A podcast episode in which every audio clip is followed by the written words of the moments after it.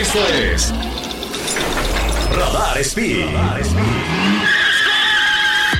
Pruebas, noticias, lanzamientos, novedades y todo lo relacionado al apasionante mundo automovilístico. Radar Speed. Arrancamos. Amiguitos y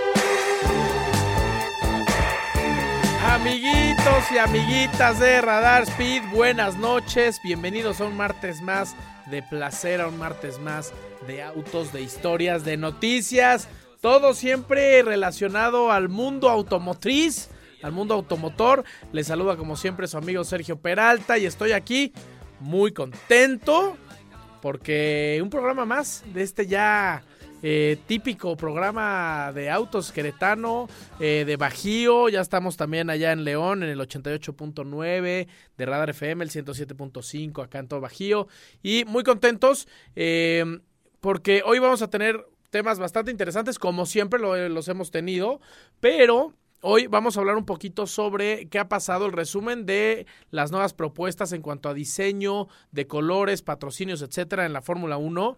Este.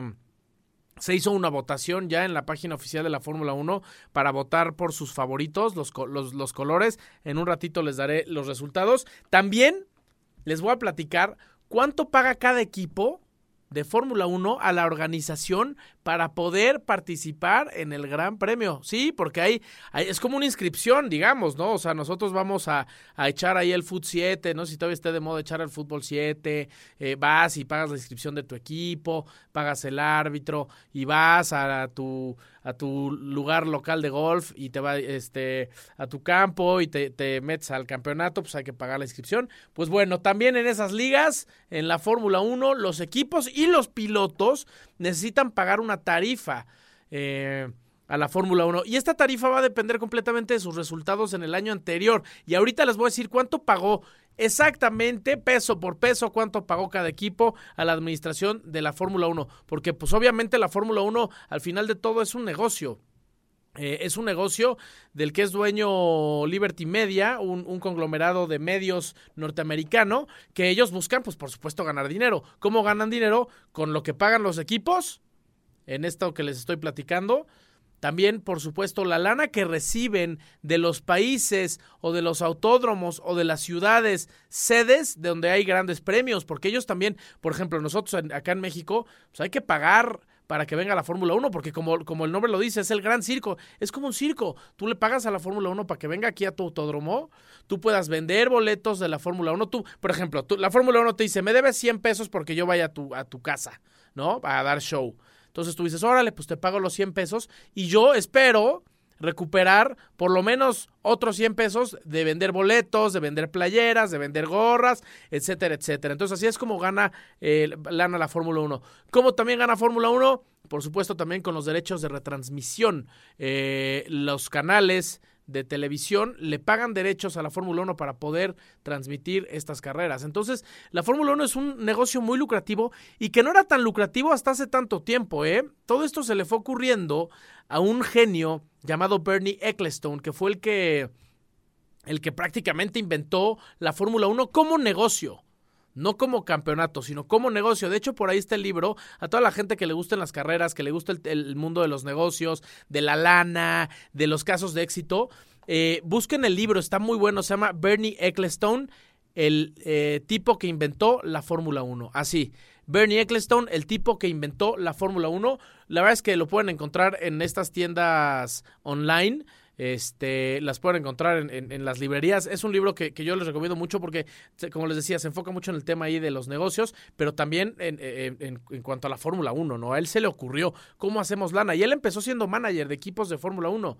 Empezó siendo manager de, de, equipos y terminó descubriendo y tomando el control total de la Fórmula 1 y hasta hace algunos años apenas vende eh, el F1 Management, se lo vende a Liberty Media y pues ya de ahí se sigue este tema de la lana, pero para que vean que la Fórmula 1 es un tema muy muy lucrativo, también vamos a hablar un poquito sobre quién, porque ya se está hablando y esto es importante, ¿eh? Como dicen por ahí, cuando el río suena es porque agua lleva. Ya empiezan a hablar sobre un posible sustituto para Checo Pérez en Red Bull para el 2024. Se empieza a hablar. Ahora, ahorita que les cuente a fondo esta noticia, van a entender un poquito y van a decir, le van a quitar quizá un poquito de seriedad de porque de dónde viene esta noticia. Porque esta noticia viene de uno de los más grandes rivales de Red Bull, por decirlo de alguna manera está queriendo meter presión quizá por ahí, ¿no? Está tratando de, de, despistar al enemigo, está tratando de despistar a la gente de Red Bull, a los fanáticos mexicanos de Checo Pérez, a la, misma directiva de, del equipo austriaco del Toro Rojo. Eh, ahorita les voy a platicar un poquito más a fondo, está bien interesante ese tema. Y por ahí les voy a platicar también este, un coche de Fórmula 1. Hay un piloto por ahí que tiene como simulador, porque en, sus casas tienen simuladores, estos, estos aparatos que conectas a una computadora y que tienen pedales, este, volante, pantallas, y, son, son simuladores muy avanzados, pero que hay un piloto que usó una parte de un coche de un Fórmula 1 real para hacerse su simulador en la casa. ¿Qué tal esa maravilla? Y también buenas noticias, se eh, está acabando ya la sequía, empieza la Fórmula 1 pronto, este jueves Tendremos ya los test de pretemporada. Aleluya. Yo les voy a pasar los horarios para que los puedan ver en toda Latinoamérica. Y ya, ya vamos a ver los autos rodar. Ahora, va a ser muy interesante porque vamos a ver las actualizaciones aerodinámicas de, de muchos equipos. Algunos presentaron los nuevos diseños de colores. Eh, con, con, con, el nuevo diseño aerodinámico, por ejemplo. Red Bull no lo hizo. Red Bull no ha presentado sus nuevos alerones. Se filtraron por ahí algunas fotos, pero este jueves ya van a empezar a salir con las nuevas alas, actualizaciones de alerones, nuevas narices, pontones extraños, algunos como muy apachurradillos. Hay absolutamente de todo. Así que bienvenidos, bienvenidos a este programa de Radar Speed. Va a estar buenísimo como siempre. Sergio Peralta acá. Los invito a que hacer una vuelta en las redes sociales, arroba Sergio Peralta S y podamos seguir platicando ahí sobre todos los temas relacionados al mundo de las carreras y no, porque también aquí hemos hablado de muchas otras cosas, ¿verdad? Hablamos de, de música, hablamos de películas, hablamos de lo que sea, porque aquí estamos entre amigos platicando a gusto, a gusto. Eh, los que estén en el tráfico, les mando un abrazo, les mando un besito para que vayan más tranquilos, porque los tráficos queretanos últimamente han sido brutales, pero bueno, espero que podamos estar aquí acompañándonos en esta emisión de Radar Speed. Y ahora sí, ahí les va. Les platicaba al principio, se presentaron ya todos los coches, todos los equipos presentaron sus coches para la temporada 2023. Ya están al aire, algunos hicieron algunas presentaciones bastante polémicas como la de Red Bull, en la que habían presentado al director de la Fórmula 1 y al final nunca llegó. Eh, otras un poco más movidas como la de Ferrari, en la que presentaron el auto en la pista, que para mi gusto así es como debe de ser la verdad es que nunca lo habían hecho así, siempre había sido como un evento muy social, en un lugar muy elegante, con, con un escenario, muchas luces, producción, etcétera. Ferrari lo hizo diferente esta vez. Ferrari sacó los coches a pista, dejó que sus pilotos los manejaran, hubo una interacción entre ellos bastante divertida. Pero ahora, ¿qué piensa la gente con el tema de los colores. ¿A quién le gustaron más los coches? Eh, y hubo una votación en la página de la Fórmula 1 en la que votaron 80 mil aficionados del mundo entero, ¿eh? 80 mil aficionados del mundo entero votaron por los siguientes. Les voy a dar el top 5. Los 5 más gustados, empezando de atrás para adelante. Quiere decir que el que les voy a mencionar ahorita quedó en quinto lugar y con el porcentaje de gente que votó. Ahí les va. En quinto lugar, nada más y nada menos que el equipo británico de Aston Martin. Aston Martin es un Aston Martin que es muy parecido al del año pasado, un color verde quizá metálico con algunos vivos ahí en, en, amarillo, muy parecido al del año pasado. A mí me parece muy bonito. El 7% de la gente de estos 80 mil personas eh, piensan igual que yo. Un coche muy, muy bonito que recuerda sobre todo las épocas más para acá de, Aston Martin, ¿eh? Son épocas, ahí está, ahí está justo la presentación. Pasó algo muy chistoso en esa presentación, por cierto. Le preguntan a un niño que estaba ahí, este, estaba platicando con Lance Stroll y le preguntan a Stroll, oye, ¿quién es tu piloto favorito, Stroll? Y Stroll decía como, no, pues Schumacher ha siempre sido siempre mi favorito. Bueno, Fernando Alonso obviamente porque estaba aquí, eh, porque estaba ahí junto a él, ¿no? Pero no, pero en realidad Schumacher. Y le pregunta al niño, ¿y tú? ¿Quién es tu piloto favorito? Y él dice, Fernando Alonso. Estuvo buenísimo. Este, y los colores del Aston Martin, muy bonitos. Quinto lugar, 7%. Muy parecido al del año pasado, pero sí, la verdad es que se están haciendo de una imagen bien bonita. La ropa que venden de Aston Martin también se me hace de la mejor. Las chamarras están preciosas. Eh, dense una bolsita ahí a la, a la página de la Fórmula 1. En cuarto lugar, el equipo austriaco que, en el que radica y lucha nuestro compatriota y mi tocayo, Sergio Pérez. Correcto, amigos. En cuarto lugar, Red Bull con el 8% de la votación. La verdad es que yo creo que aquí es un tema más de fanatismo. El coche es muy bonito, definitivamente es precioso. Para mi gusto es de los más bonitos de la parrilla por, por, por el acabado de la pintura. Es un acabado mate, es un azul mate con amarillo, por supuesto. Eh, los colores de, de Red Bull, de la marca que patrocina y dueño de este equipo. Pero es igualito al del año pasado en, cuanto a colores. ¿eh? Hay, hay, algunas actualizaciones aerodinámicas. Pero en cuanto a colores es idéntico al del año pasado. Alguno que otro logo cambiado, pero nada más. ¿eh? Muy, muy parecido. Red Bull, cuarto lugar, 8%. Vámonos con el tercer lugar. Y esto es una sorpresa. Y no sorpresa porque sea feo, al contrario. También para mí es de los más bonitos, pero nunca había destacado en la votación del público. Y estoy hablando nada más y nada menos que del equipo hermano de la escudería italiana. Alfa Romeo con el 15% de la votación. Alfa Romeo, un coche muy bonito que normalmente había sido blanco y rojo, los colores típicos de, Alfa Romeo, pero que ahora eh, todo el blanco cambió y se, y se fueron hacia el negro. Y les voy a platicar, la mayoría de los coches que, están, que van a arrancar esta temporada tienen mucho, mucho negro. Por ahí lo están viendo los que están viendo el canal 71 de Wiz. Hemos visto cada uno de los coches. Qué producción, ¿eh? ¡Dios santo! Eh, este año muchos coches, o la mayoría de los coches, van con mucho, mucho negro y esto es porque quieren reducir peso. Entonces están evitando ponerle pintura o wrap o cualquier cosa que pueda añadir algunos gramos extras. Y por eso es que llevamos ahora mucho negro porque va a ir eh, a estrellitas y todo, flechas y todo. ¡Vamos! Esa producción. Eh, mucho va a ser fibra de carbono expuesta. Entonces, por eso los coches tienen mucho negro y no es la excepción con el Alfa Romeo, que la mitad del coche, la parte de atrás, la tapa del motor para atrás es completamente roja y del frente del piloto para adelante es negro con solamente la nariz en color rojo. Se ve precioso el alerón trasero negro. Se ve precioso, precioso. Pierde un poco el típico eh, look and feel de Alfa Romeo, que es rojo-blanco, pero no se ve nada mal, ¿eh? Nada, nada mal. Fue uno de los más arriesgados, yo creo, en cuanto a, su, su predecesor. En segundo lugar, estoy de acuerdo completamente con este. El 19% puso a la máquina Ferrari en el segundo lugar. La scuderia italiana. Vamos, andiamo. La escudería Ferrari está en el segundo puesto con 19%. Y eso que es que, a ver, el coche rojo, el típico rojo. Tú ves un coche rojo en la carretera, en la pista, en el circuito y dices, es una máquina Ferrari. ¿No? Precioso la máquina Ferrari, mucho rojo, algunos, eh, algunos tonos ahí en negro también. Muy, muy, muy, muy bonito.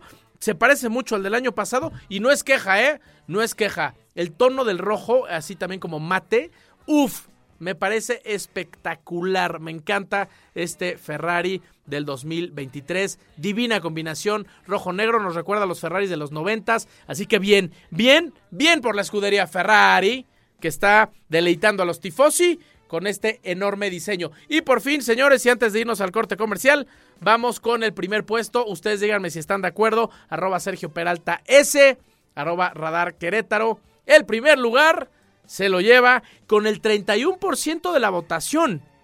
Fue bastantito, es el doble del, tercer lugar que fue Alfa Romeo.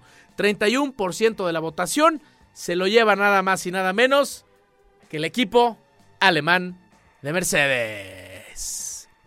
Mercedes se lleva esta encuesta y ¿saben por qué? Porque Mercedes regresa con el color negro que habían implementado hace algunos años y que fue cuando fueron eh, la mitad del tiempo de su éxito fue en este acabado negro que se ve espectacular y que recordemos que esto fue para apoyar precisamente la campaña de Lewis Hamilton contra el racismo. Recordemos que históricamente los Mercedes han sido la, bala plateada, eh, los Silver Arrows, las flechas plateadas. De toda la vida siempre han sido los alemanes, han sido plateados. Pero eh, en este histórico movimiento de mercadotecnia apoyando a Lewis Hamilton, se vuelve el auto negro, apoyando al antirracismo y la verdad es que quedó un coche espectacular, negro con estos tonos en verde del patrocinador de Petronas. Estos son los que se llevan el primer puesto. Por ahí, los muy fijados van a ver que van, van a encontrar una estrellita roja muy chiquitita en el auto y eso es tributo al ya fallecido gran piloto Nicky Lauda. Con esta información nos vamos a un corte comercial. Les saluda como siempre su amigo Sergio Peralta. No se despeguen porque esto es Radar Speed y regresamos.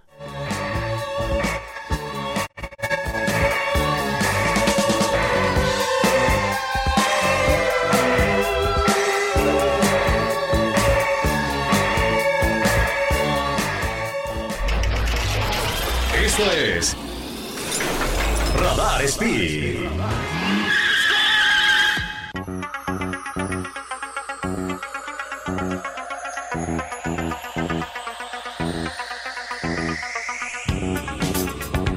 Amiguitos y amiguitas, bienvenidos de vuelta a su programa de radio favorito, Radar Speed, el programa de autos per tutti. Esa canción, a ver, a ver, a ver, a ver, desde hace ratito.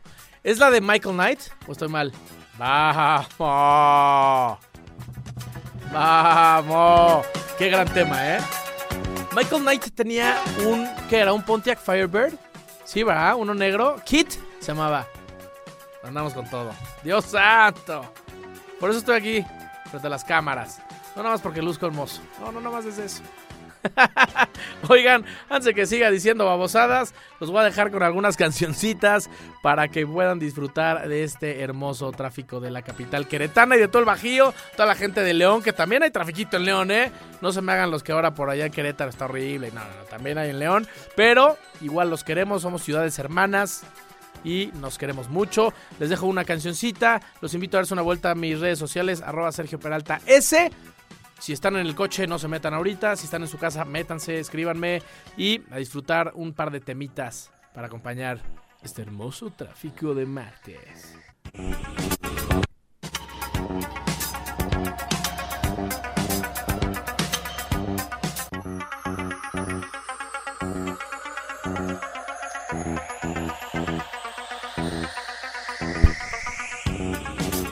Amiguitos y amiguitas, bienvenidos de vuelta a su programa favorito, Radar Speed, el programa Autos para Todos. Estuvo a gusto, ¿no? Esa sesión de musiquita. espero que hayan movido el bote como yo lo hice.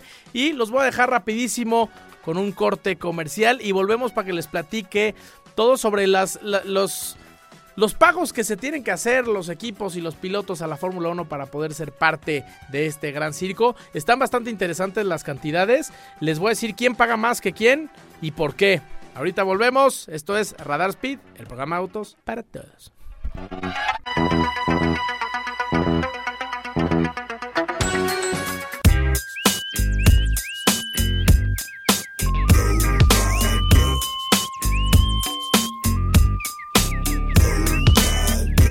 Amiguitos y amiguitas, bienvenidos de vuelta a su programa favorito, Radar Speed, el programa Autos Pertuti.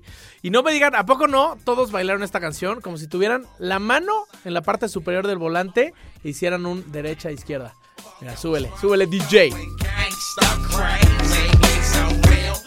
Sí, sí, es el paso natural. Mano arriba del volante, Derecha, izquierda, derecha, izquierda. Uf, belleza.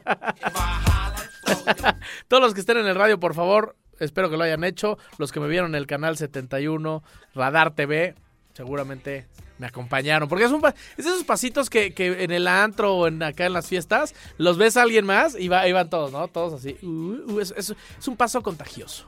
Así, así lo, lo llamamos. En nuestras tierras. El paso contagioso.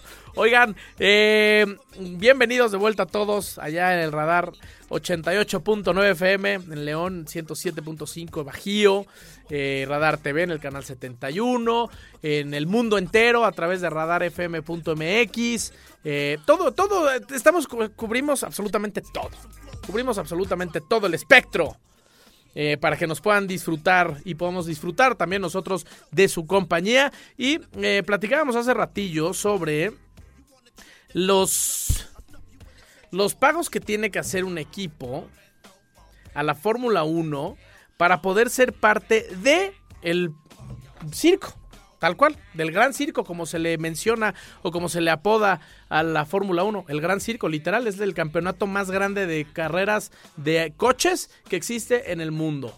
Y es un negocio multimillonario que atrae lana de muchos lugares, desde patrocinios, venta de licencia por retransmisión en televisión, eh, por supuesto, los deals que tienen, por ejemplo, con Netflix para hacer las eh, los documentales, las series, etcétera.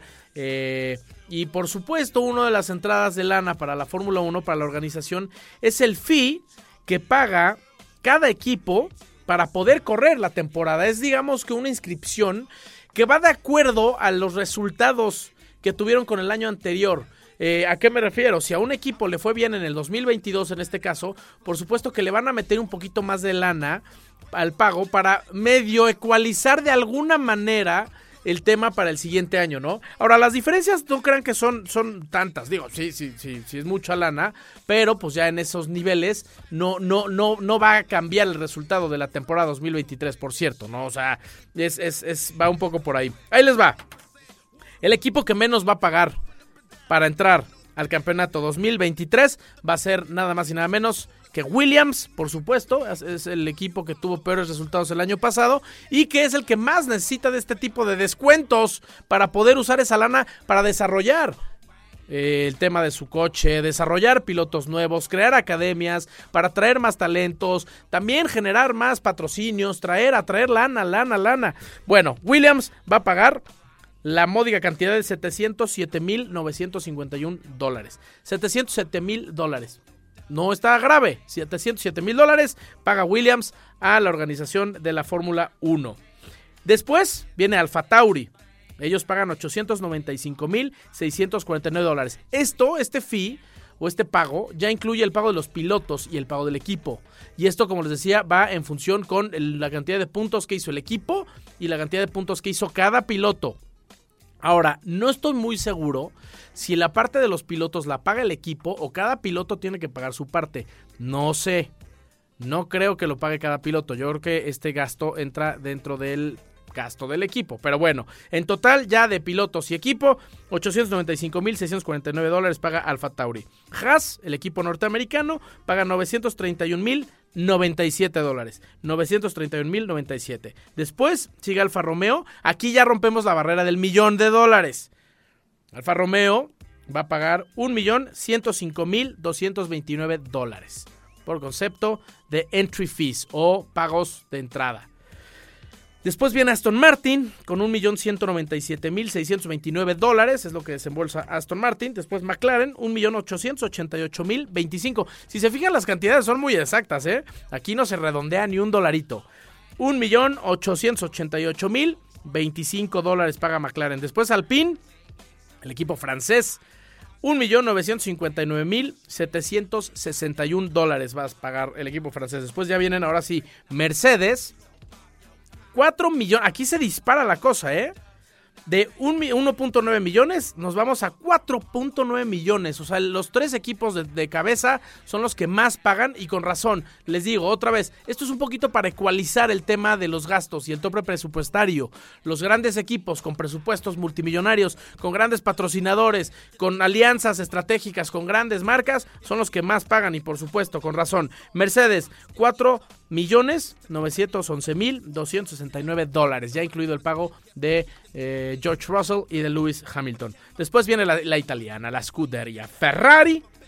con 5 millones 233 mil 955 dólares. 5.2 millones de dólares. Y por último, por supuesto, el campeón del mundo en constructores y campeón del mundo de equipos y perdón, de pilotos, 7 millones 869 mil 8 dólares. ¿Qué tal esos 8 dólares? Eh? La Fórmula 1 no perdona ni 8 dolaritos para redondear. 7 millones 869 mil 8 dólares. Esas son las cantidades que se pagan. En total, la Fórmula 1 o la FIA, la federación, eh, recibió 26.7 millones de dólares para licencias, es, literalmente lo que se paga de licencia para correr. ¿Qué es lo que pasa en todos lados? ¿no? Y es lo que te decía hace ratito con el fútbol. Tú pagas tu derecho, tu licencia para estar afiliado a la federación de fútbol en la que perteneces, al club de golf, al hockey, al básquet, a tu club de... Pues ellos también tienen que pagarle a la federación y tienen que pagar también los derechos a la Fórmula 1.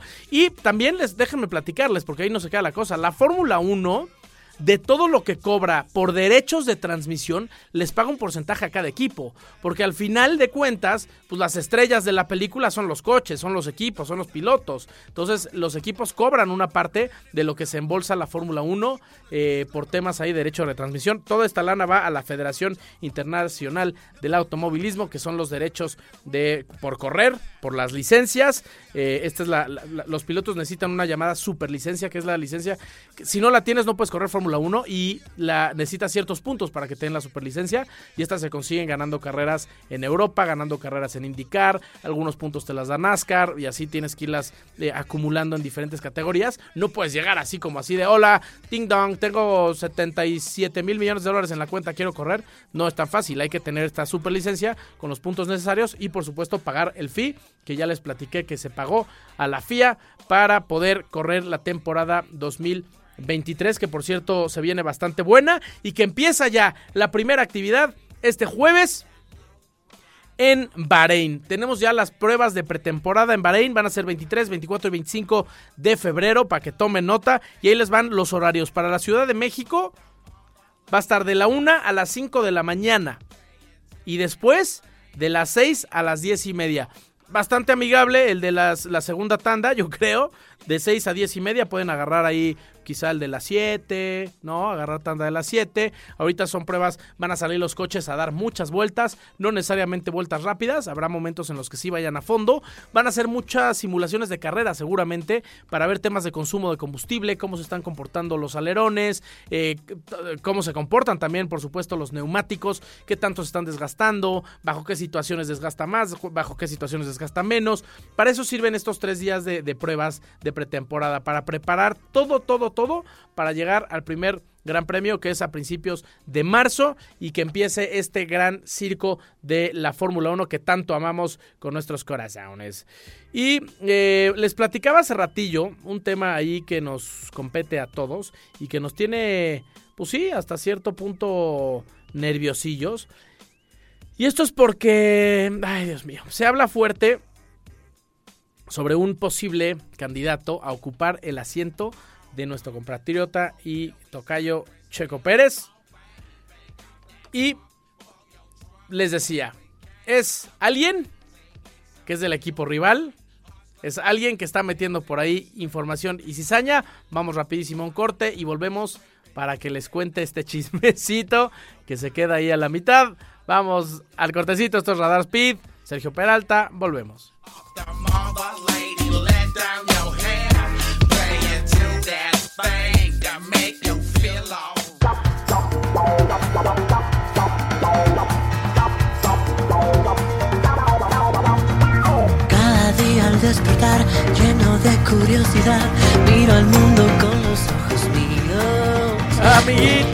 Bienvenidos de vuelta. Ya sé que les dolió que les cortara la canción. A mí también me dolió. Estaba justo esperando el, el punch, el cómo regresaba. Pero ahí está, ahí está de fondo. Oigan, y es que no me quería perder la oportunidad de contarles este chismecillo que está bastante picoso. Eh, yo soy Sergio Peralta, estás escuchando Radar Speed, el programa de autos para todos, per tutti, eso es en italiano.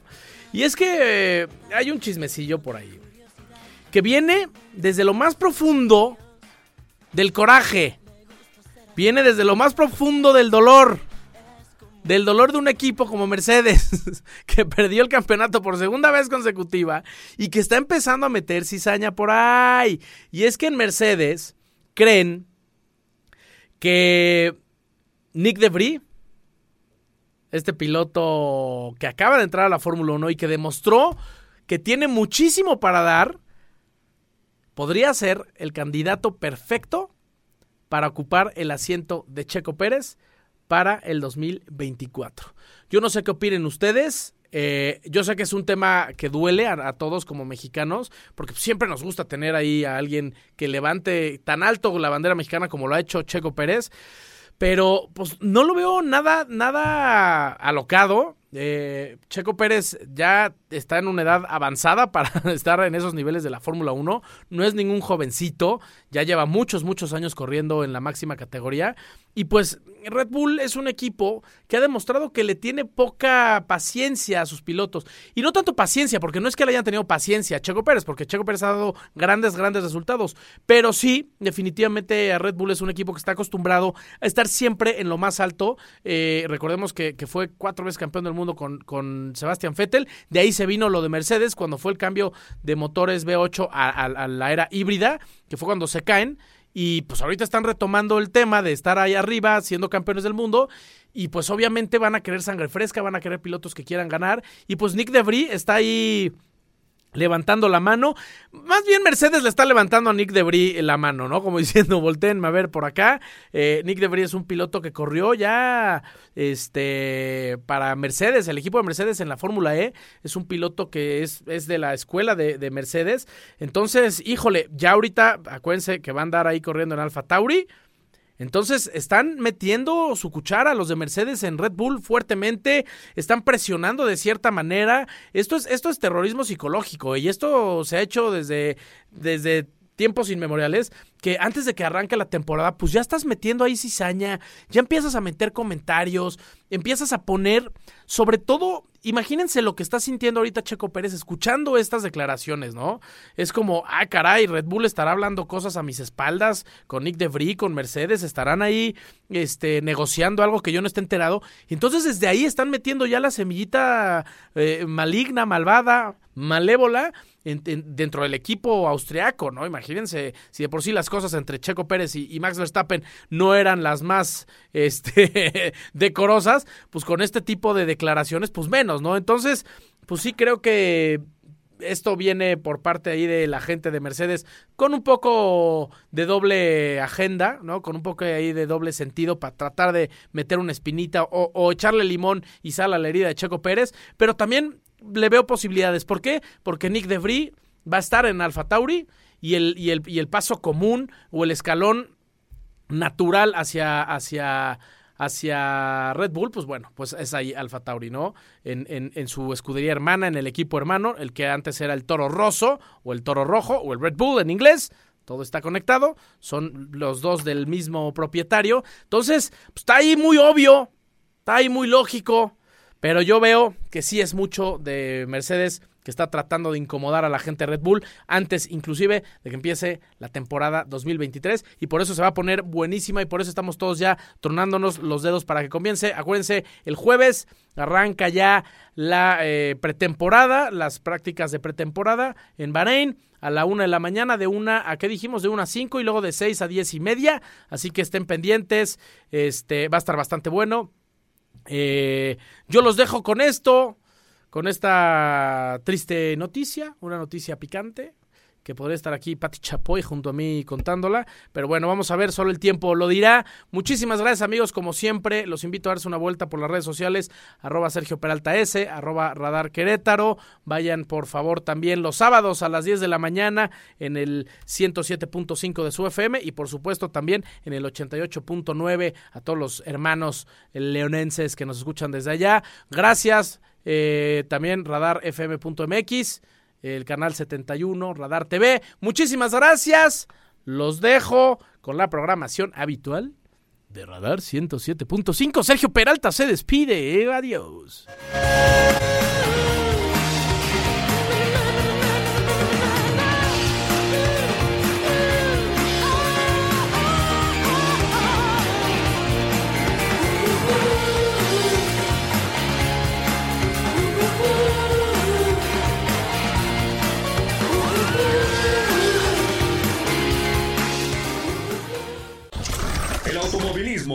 Es un simple deporte. Es una disciplina y en Radar Speed te enterarás de todas las noticias, novedades, lanzamientos y todo lo relacionado al apasionante mundo automovilístico. Escúchanos en una próxima emisión aquí por Radar 107.5 FM. Radar en operación.